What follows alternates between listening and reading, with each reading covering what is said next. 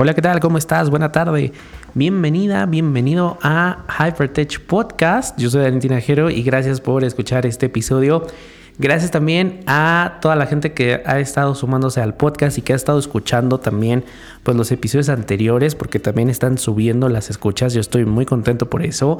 Eh, y bueno, pues el podcast de Mario Sánchez ha estado respondiendo muy bien. Una plática muy interesante de una hora donde hablamos de Apple, del HomePod, del iPad Pro del Apple Watch y bueno, de Jonathan Eve, ¿no? Realmente fue una plática muy interesante con uno de los mayores eh, amantes de la marca Apple.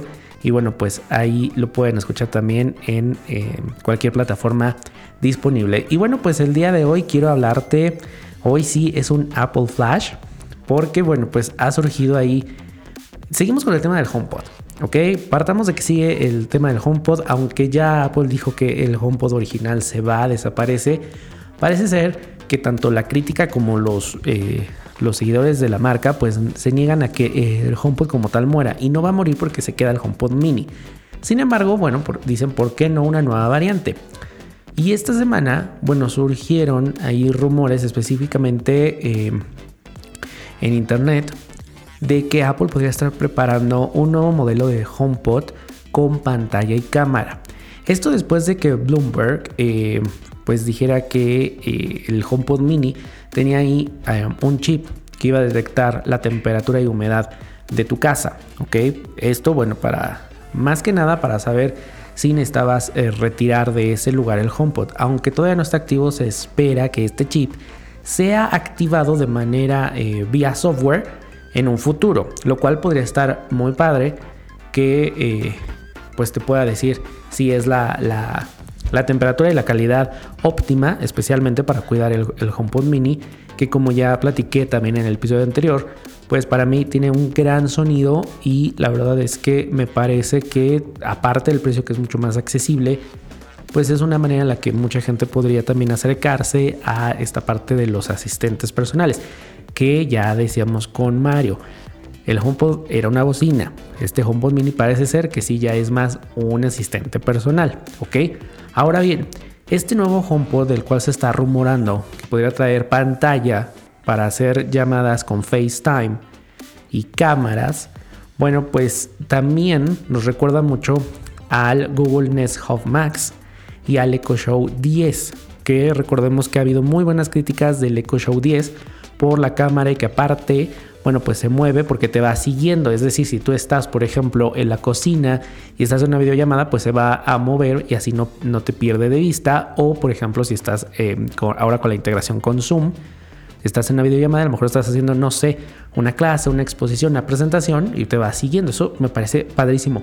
Aunque, por supuesto, está la parte de la privacidad en donde dicen, bueno, que tengan ya estos, estos dispositivos cámara y te estén observando todo el tiempo, pues es un poco como, como que ahí em, hay miedo, ¿no? ¿Qué, es lo que va a pasar? Ahora, con Apple, pues sabemos que una de las cosas que más eh, protege es la privacidad de sus usuarios. Entonces, bueno, probablemente eh, pues los datos que recopile, las imágenes no se vayan a una nube, sino se queden ahí.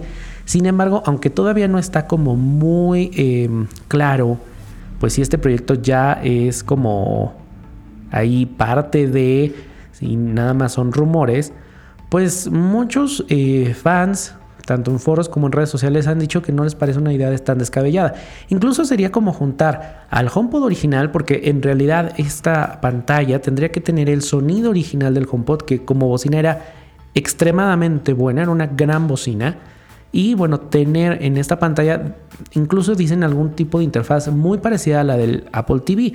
Imagínate juntar estos dos mundos, lo cual no suena tan descabellado porque, vamos, Apple también ha, apostado mucho por la parte de los servicios, que bueno, ya sabemos que hay servicios que podrían mejorar, pero tienes música, tienes Apple Music, quieres un podcast, ahí está eh, Apple Podcast, quieres una serie, está Apple TV, quieres ver tus fotos, está eh, fotos en iCloud. Ahora, ¿cuál es lo los pros y contras. Los pros, pues por supuesto que seguirías con si estás acostumbrado, acostumbrada a eh, lo que es todo el ecosistema Apple, pues bueno, un nuevo gadget, un nuevo juguete que añadiría a la colección y que seguramente pues eh, será otro de los lugares y hogares de, de Siri. Pero contras, bueno, pues todavía no tenemos como que en el HomePod Mini esta integración con servicios de música de terceros. Y reconozcamos, Apple Music no es tan utilizado como a lo mejor Spotify. Incluso Amazon Music, ¿no? Mucha gente utiliza Amazon Music, lo cual a mí me ha sorprendido. Y YouTube Music, que lo he estado probando, ya les platicaré. Y me ha sorprendido. Entonces yo todavía no le puedo decir, Siri, pon tal canción en YouTube Music en el HomePod, porque lo que me contesta es que la app no le permite hacer esto. En el iPhone ya, pero... Eh, podría estar mejor. Algo así como los navegadores predeterminados, decir, a ver, este es mi servicio de música predeterminado. Ahora, ¿qué va a pasar con las series? Pues seguramente a través de Apple TV tendríamos estos, eh, los, los, canales, como ya los tenemos, bueno, se integran. Pero, ¿qué tal si no? Creo que todavía eh, Apple está tratando de abrir su ecosistema, pero lo está haciendo como con miedo, no va tan rápido y tan seguro. Eh, por ejemplo, en el Google Home Mini, pues en Estados Unidos, Canadá, ya puedes escuchar Apple Music en los Google Home pero en el resto de países no, lo cual a mí me parece todavía sorprendente porque pues ya eh, Spotify, YouTube Music, eh, Deezer incluso están en, estos dispositivos. Yo creo que entre más se vayan abriendo, incluso va a ser hasta positivo para Apple, ¿no? Porque van a decir, sí, sí, eh, yo uso Spotify y lo tengo con mi HomePod mini, perfecto, ¿no? Con esto, por supuesto, viene toda esta eh, charla que hemos tenido, ¿no? De que si te mm, compras un producto de Apple, tienes que forzosamente meterte a su ecosistema. Creo que se está abriendo, pero lo está haciendo con cosas muy, eh, a pasos muy lentos. Podría ser mejor. Ok, así que bueno, pues eh, otra de las funciones que podría tener este HomePod con pantalla es para los que tienen la parte de HomeKit con videocámara y al igual que le haces como en el Apple TV, le dices a Siri quién está tocando la puerta y te manda una imagen de la cámara de seguridad donde tú la tengas, ¿no? O si tienes en el estudio, en el dormitorio, pues ahí estás viendo. Esto también podría ser muy bien.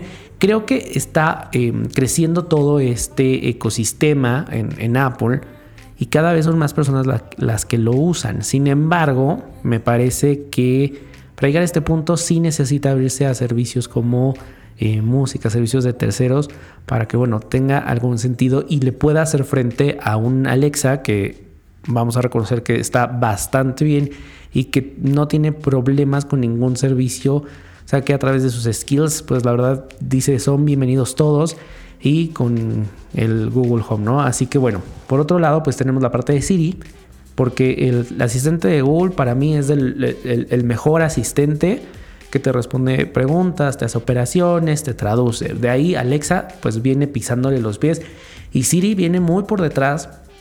Tú cuando le preguntas, por ejemplo, en el HomePod mini, yo le pregunto para qué sirve tal cosa, me dice, te manda un enlace a tu iPhone. O me ha pasado mucho últimamente que le digo, ¿qué tengo en mi calendario? ¿Qué tengo en recordatorios? Y me dice, necesitas desbloquear el iPhone. Ya evidentemente me dirán, ay, bueno, pues es que necesitas configurar la parte de resultados personales. Todo eso lo tiene. Y antes lo hacía. Ahora no, ahora me dice desbloquear el iPhone. Entonces, no le veo yo sentido a tener que desbloquear el iPhone y verlo desde el iPhone cuando pues me lo tendrá que decir el HomePod. Con el Google Assistant, con el Google Home, le digo qué tengo eh, qué hay para mi día o qué tengo en el día y me empieza a decir recordatorios, calendarios. Esas son las cosas que a mí me gustaría ver con Siri. Ahí es donde me gustaría que trabajara muchísimo. O si yo le pregunto, oye, ¿para qué sirve, em, no sé, el abono? ¿No? Entonces me dice, te mando un link a tu iPhone. No, pues te estoy preguntando. Y el Google eh, Assistant te empieza a decir, incluso te pide, o sea, ya te da una definición, un concepto y te dice, ¿quieres que lea más? Y entonces se hace intuitivo y, funciona como debería de funcionar, como un asistente que te está diciendo la información.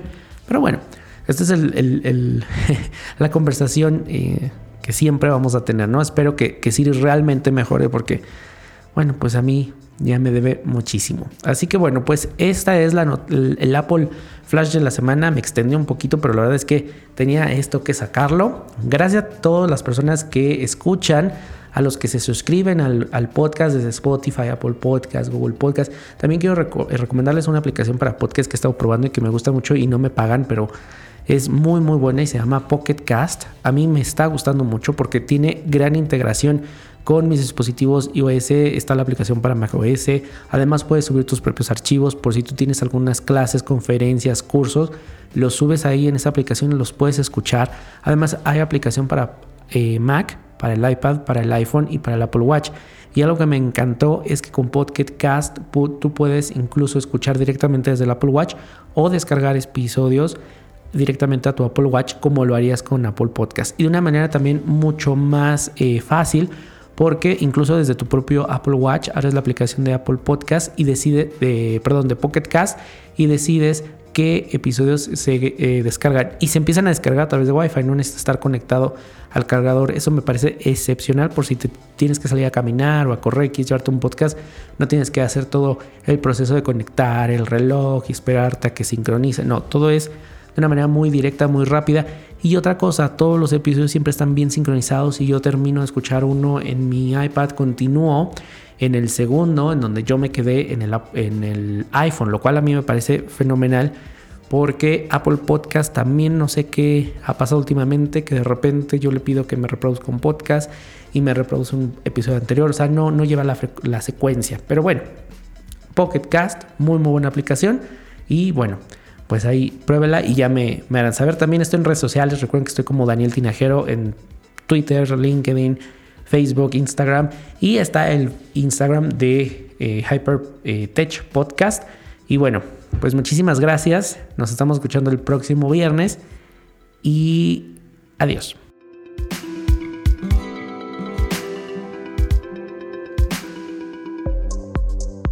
Autoaceptar tu sexualidad no es fácil salir del closet tampoco.